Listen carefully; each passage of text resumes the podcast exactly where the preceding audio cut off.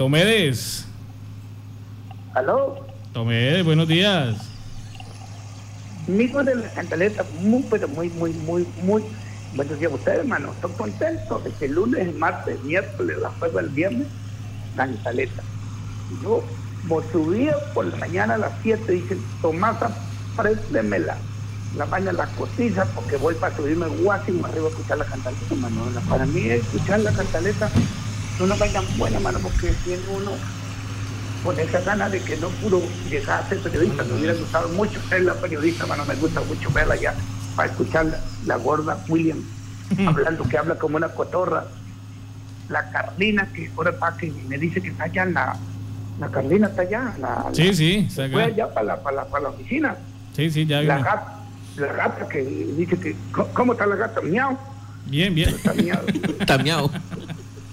Y cómo está la, la gorda Johan, que tiene bastante bastante barriga, bastante grande, lo mismo que la Cristancho, y esa es. Y no, se cuida, se conserva. la musa esas bolitas de la uno siempre, acompañado mujeres, la bien, hombre que anda con mujeres anda bien acompañado, entonces la Caterina no le gusta la voz, no No, no ha podido, temas de salud. Yo desde aquí le mando un saludo especial para la Caterina, vaya donde, donde se toca. Bueno, yo estoy muy contento aquí escuchando el canto de Parabolata, el arrendajo, de muchos animales que se ven aquí. Eh, alcanzamos a escuchar allá el río corriendo, el, aquí se escucha la agua porque aquí estoy en el desborde de un caño, pero es que hablo de caño y me inmediatamente me da como una corazonada aquí. Puta. Mira, mira, casi me caigo. Casi me caigo. Cuando usted me habla de caño, mano, me siento mal porque yo tenía, quería decir una vaina, mano. a ver. Nosotros estamos hablando de hace mucho tiempo de la conservación de los recursos naturales. Estoy cansado, tengo callo en la lengua de estar hablando por la cantaleta de los recursos naturales. La gente no entiende la, la la, toda la gente que tiene que ver eso no entiende, mano. No sé por qué no pasan cosas, mano.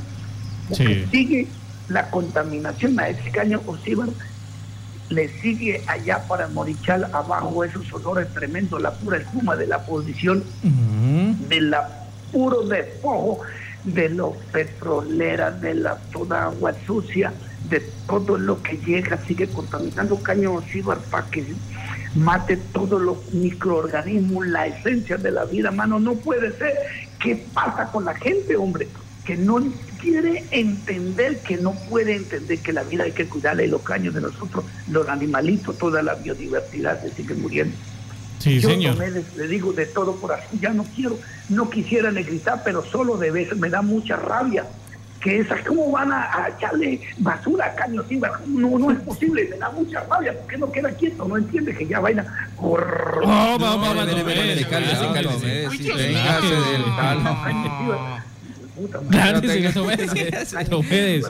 respire, tome aire, tome. clarito la señal. Cálmese, cálmese, Hola, no, cálmese, cálmese. Chao, chao, chao, chao, chao, chao, chao.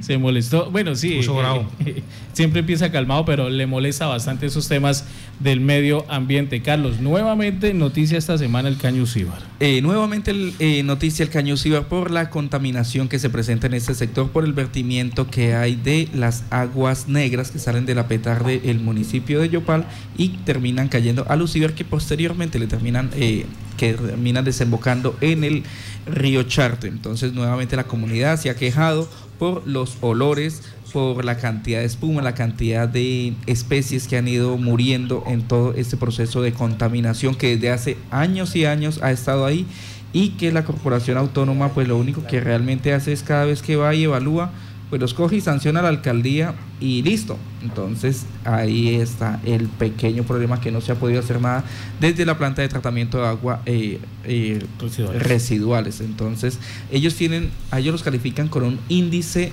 de mm, vertimiento, se me escapa el nombre ahorita, exacto. Índice eh, de maldad. No,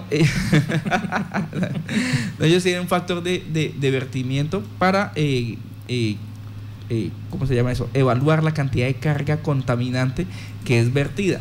En ese ah, índice, en ese índice de eficiencia, pues ellos deben estar eh, muy altos, deben estar cercano al 80% y realmente la planta de tratamiento de aguas residuales de Yopal está llegando al 20%, cuando deberían estar en el 80%.